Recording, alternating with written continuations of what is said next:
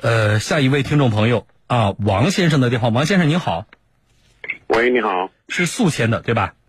对对对对，你好。啊，说事情，呃，我是五月三十日那个车辆相撞，两车相撞。嗯我开的是一辆奥迪 A 六的呃轿车，与嗯一辆货车相撞。嗯，呃，先说责任怎么保分险呢？公司，呃，保这个保险公司这个事故认定是货车是百分之七十的责任，嗯，我是百分之三十的责你是任。次责啊，啊、然后那个奥迪车辆是直接被撞报废了，这个报废的是谁说的呀？是保险公司评估的？是保险公司保险公司说的。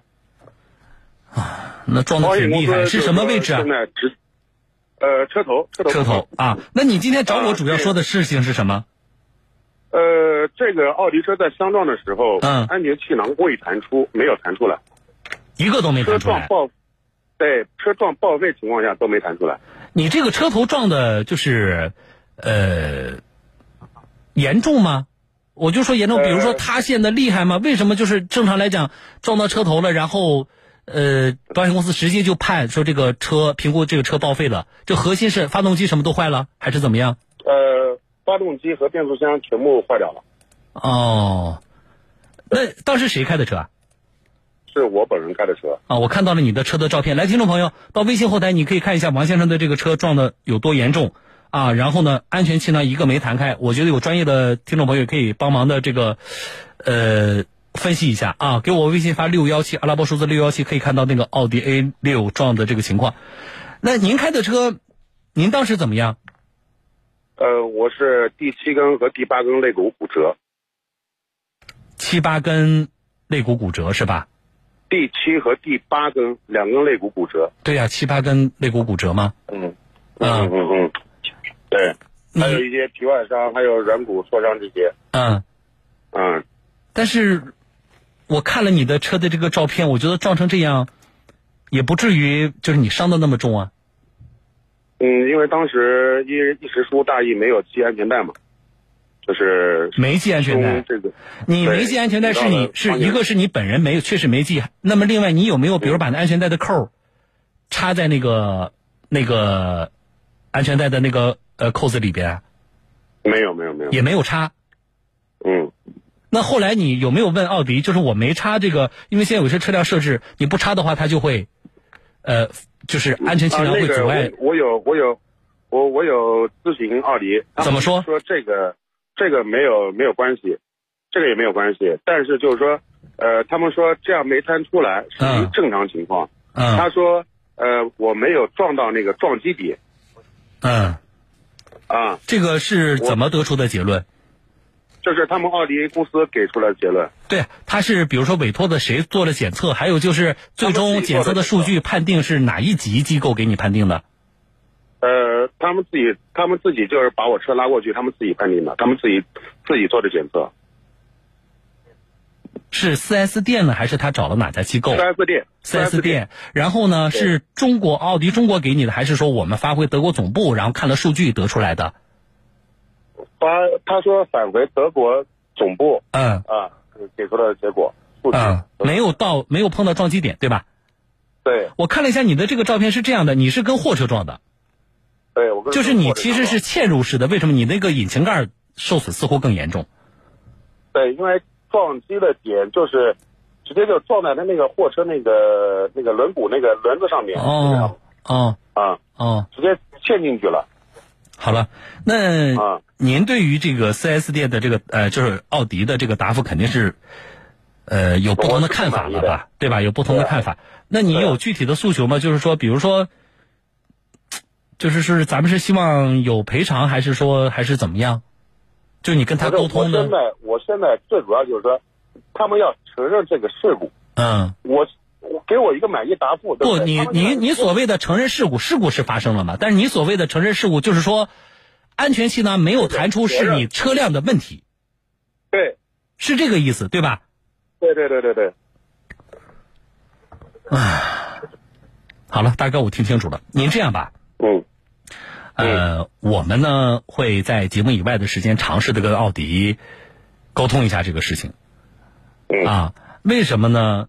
呃，我当然我不专业啊，我们也会找专家呢来帮您看一下这个事情，好不好？气候专家也会帮您看一下这个事情。呃，那么综合再分析一下再看，包括奥迪，比如说我会跟奥迪要什么，我可以跟你说。第一，我会跟奥迪要你这个车的关键的检测的数据，啊，这是我会跟他要的。第二呢嗯，我会跟奥迪要奥迪 A 六这款车它的相关的这个这个参数，什么意思？就是你告诉我这个车什么时速下撞到了什么地方，撞击力多大，那你的安全气囊才能打开。你这个要清楚的告诉我消费者，这个我也会跟他要的，好不好？然后呢，我看了这些东西之后，我们再想办法下面怎么办。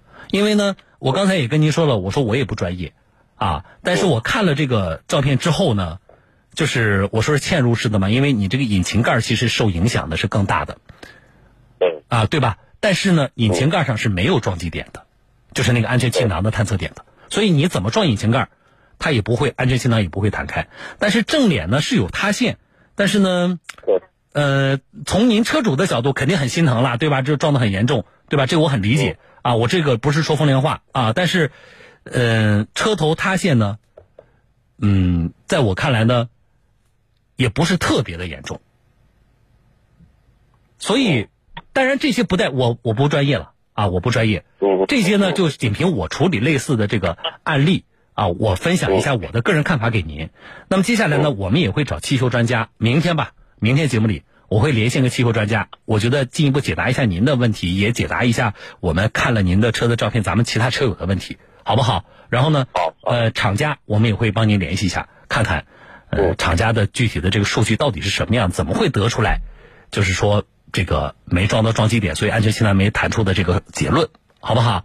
嗯嗯嗯嗯，啊，好了，但那这么个呃，您说，他那个那个就是四 S 店给我一个答复，嗯他说他那个奥迪 A 六的撞击点是在两个车的大灯位置嗯，啊，他就是说你没有撞到那个位置，就是他没有弹出来，嗯，他就给我这样一个答复，嗯，所以说属于比较正常正常的情况。嗯，嗯，但是这种情况呢，我说确实我们作为车主来讲呢，我觉得有的时候很难说服我们，啊，因为呃，一个是车已经撞成这个样子了，人也受伤了嗯。对不对？那么安全气囊本来是我们，其实我们买车的时候，比如选哪一个品牌或哪一款车，我们其实是有相当大程度是从安全角度考虑的。那么我选择你奥迪 A 六，那我一定，当然我是相信，就是一旦发生紧急情况的话，奥迪 A 六你的安全性能是没有问题的，对不对？这是从汽车的厂家来说，你能够提供消费者的，我说是最基本的，也必须有的保障。啊。但是嗯如果说都已经发生了，在我看来比较严重的交通事故了，甚至像你说，我车都报废了嘛，尽管是嵌入式的事故，但是我车都报废了，对不对？你不能说我这个事故不严重。那么在这种情况下，应该起到保护作用的安全气囊没弹出，那么对于我驾驶人来说，我当然是有很大的疑问。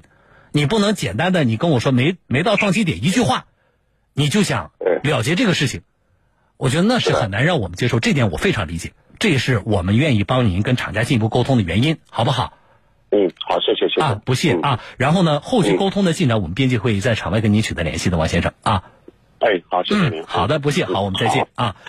呃，听众朋友，这个事情啊，刚才我也跟王先生说了，我说我也不是专业人士啊。那么明天这样吧，明天咱们还是五点半以后，我会请呃专家啊就这个照片做进一步的分析，好不好啊？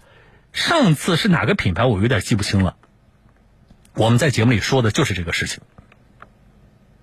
啊，那么上次那个车呢，可能比这个王先生车呢更明显一些，就是它明显是发动机盖受损，呃，没有那个，但是呢，呃，正前方的就是车头部分撞击的非常轻，所以说没有触发。但是这些只是，只是我们个人的分析啊。为什么有这样的分析呢？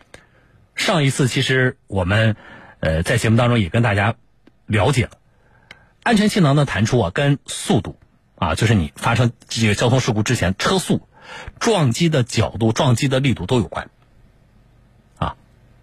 当然这些很专业，你不能指望我们普通的车主把这些东西都掌握了，你更不能够让我们普通的车主。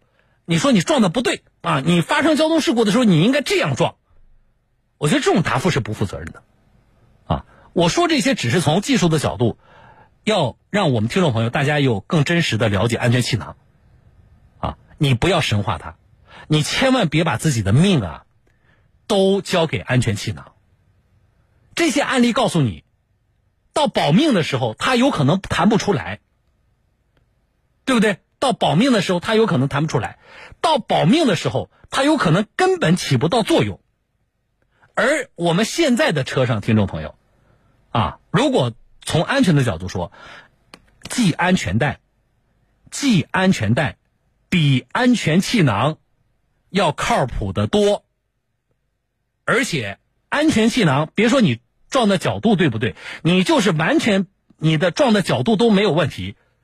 他也有可能弹不开吧？这种案例有名的，涉及到有名的国际上的啊，这种案例网上都有，大家自己去看。法庭法庭最终判的是车企，就是车辆有问题，啊，有人死亡的交通事故，安全气囊撞得很厉害，安全气囊都没弹开。那厂家的这个回复就是撞的不对，啊，那么最终法院经过专业的调查，认定车是质量有问题，你安全气囊该弹不弹，所以。